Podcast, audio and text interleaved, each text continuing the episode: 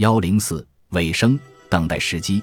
沈礼梅告诉自己，她不用着急，一切都应该计划妥当，考虑好可能会面对的困难，做好万全的准备。但是有个人，曾经在大明宫里一边观看舞蹈，一边用手抚摸他背脊的人，现在已经登上了那个至高无上的位置，成为了天地之间最尊贵的申祖陛下。他想知道是否他还记得自己，自己能否让他回想起来。他环顾四周，仆人们有的在哭，有的在笑。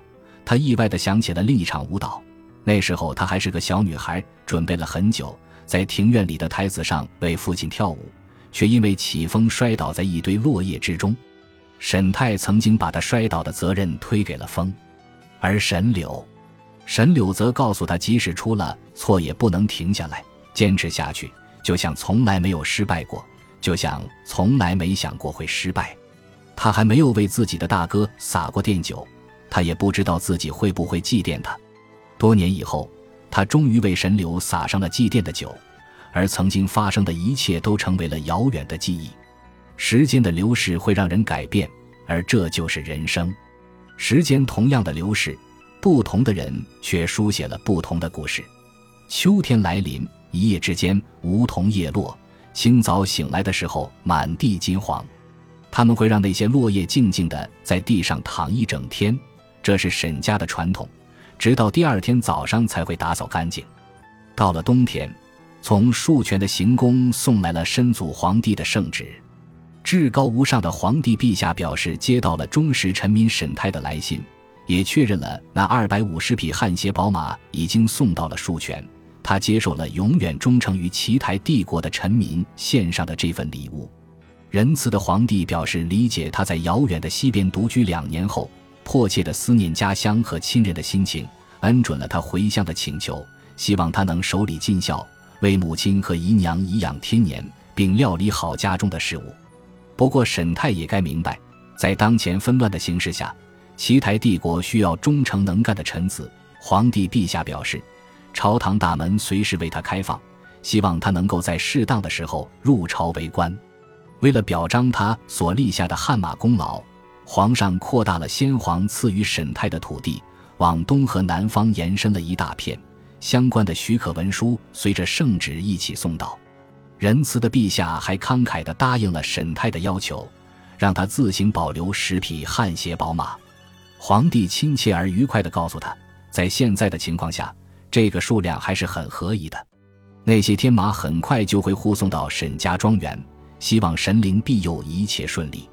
在聆听圣旨的时候，沈太深呼吸了好几次，后来他又重新读了一遍。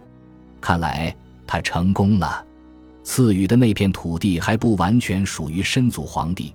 他想着，东部有着太多的不确定。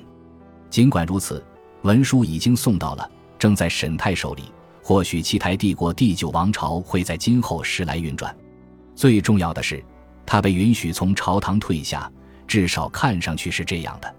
有七匹汗血宝马会被送到沈家庄园，这个数目并不难理解。他答应过送给文谦十匹马，让他训练他们跳舞。他已经留给白灿三匹了，还剩下七匹，两匹留给自己，其他的送给别人。他的幼弟和妹妹。铁门关的林峰将军，还有诗仙司马子安，如果他还能见到他的话，最后一匹送给他深爱的那名女子作为聘礼。如果他也能再见到她的话，不久以后，马果然送到了，由二十名第五军的士兵护送而来。这些新来的士兵在杭渡镇驻扎下来，被重新分配到第十四军，常驻此地，但直接受沈泰管辖。他们带着任命沈泰为十四军偏将的文书，负责维护杭渡镇和周边乡村的安全和秩序，直接受命于第十四军节度使。附带的信上还提示他尽快去拜访节度使和当地刺史。他已经请求母亲写信给魏苏的父母。当他知道魏苏父亲的身份时，着实震惊了一整天。最后，为了表示对那人的尊重，他在小溪边大笑了好久。回想过去的种种，倒是很合情合理。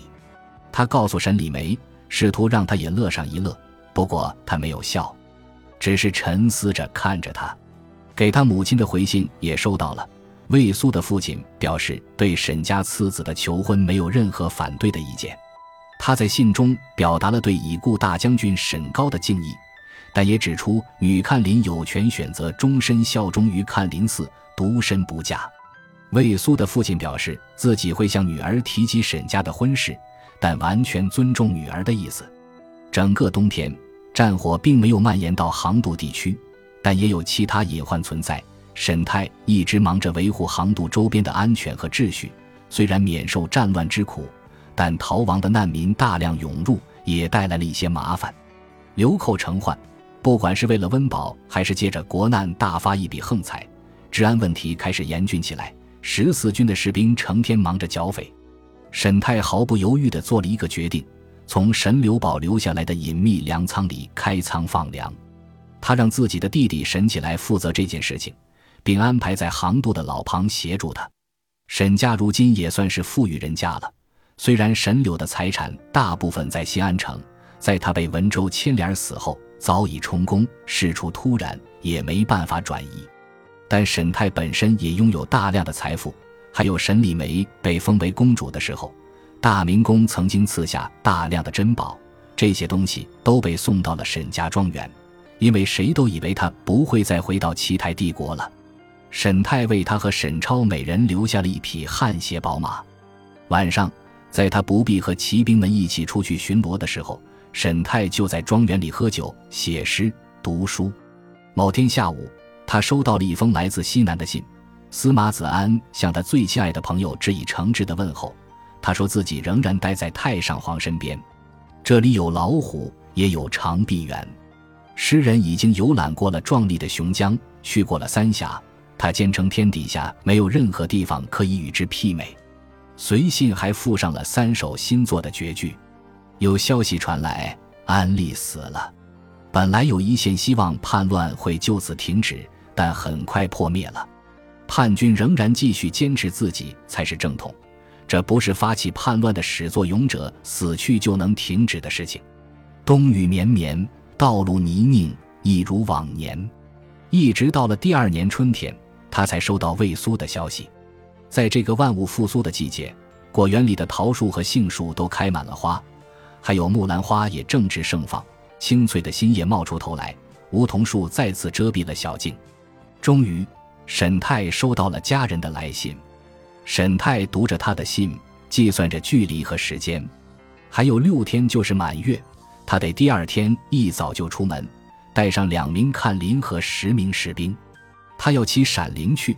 而他们带着另一匹汗血宝马，是送来的七匹马里个头最小的一匹。沿着河边的路北行，这是一条他走了无数次的路。他知道沿途的每一间客栈、每一片桑林和丝绸房。有一次，在路边还看到一只狐狸。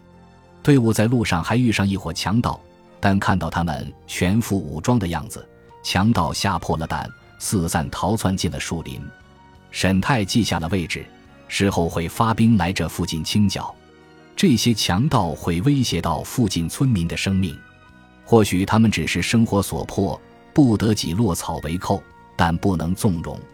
到了第五天，他们来到了通往官道的路口，西边是一座村庄，而东边就是他和安利会面的地方。他坐在那辆装饰有翠鸟羽毛的马车里。跟那位给奇台帝国带来毁灭性灾难的节度使交谈着，尽管安利已经死去，他给奇台留下的这场浩劫还远未结束。过了此地，沿着官道往新安城方向，就是那个他跟文谦会面的客栈了。一名来自铁门关的士兵，他的名字叫宁武杰，死在了那里。为了保护闪灵，魏苏也受了伤，为了保护他，而这一次他们不用走这么远。只要到该到的地方就行了。今晚上就是满月，他等待着，两名看林和一队士兵陪伴着他。他们在路边吃着军粮。沈泰又读了一遍魏苏的来信。我从父亲那里知道，他已经同意我们的婚事。看林寺的长老也允许我脱下黑袍，退出看林，仪式已经完成。我会尽快赶到令尊的庄园，整个秋天和冬天我都守候在窗前。比任何时候都能体会到那些相思的诗句里蕴含的滋味。有时候我挺恨你，让我有了这么难熬的思念；而更多的时候，我想念着你，希望能和你白头偕老，生能同亲，死能同果。未来的夫君，如果你能在你们那条小溪的桥上，也就是与官道交汇的地方来迎接我，我将欣喜万分。我会在春季的第二个满月时分抵达那里。或许你愿意陪我一起从福萨桥骑行回家。当他眺望着东边的道路时，月亮升起来了。正是在满月时分，他出现了，有十来个人随行。他没能一下子认出他，因为他不再穿着那身看林的黑袍。他从未见过他穿其他衣服。魏苏穿着棕色的皮质马裤，浅绿色的上衣，外面套着暗绿色的罩衣。虽然已到春天。空气中仍有丝丝凉意，他看到他的头发梳成了精美的发髻，他下了马朝前走去。他看到他跟同行的护卫说了几句，也下了马朝他走过来。就这样，他们两人终于重逢了，没有任何人打扰的站在那座拱桥上。谢谢你能来接我，沈大人，他说着扶了一扶，他躬身行礼。长相思，兮长相忆。短相思，兮无穷极。他引用了司马子安的诗：“没有你的冬日太过漫长。”我把你的汗血宝马带来了。魏苏笑了。我会喜欢他的。他问道：“你怎么知道这座桥的旧名？福萨桥？”他又笑了。我问道的。看林寺里的长老可都博闻广识。我明白。他说：“我，我很高兴见到你。”未来的夫君，希望我向你表达我是如何欣喜若狂吗？他问道。他居然脸红了，然后摇摇头。我们还没成亲呢，沈太，其他人还在看着我们。我希望能够得体的出现在令堂面前。还有我妹妹，她说她也在等你。魏苏的眼睛一下子瞪大了。什么？怎么会？我们得骑行好几天。我会告诉你这个故事。他犹豫了下，然后咬了咬嘴唇。我这样子，你喜欢吗？没有穿着看林的黑袍，总觉得很奇怪，像是，像是失去了保护一样。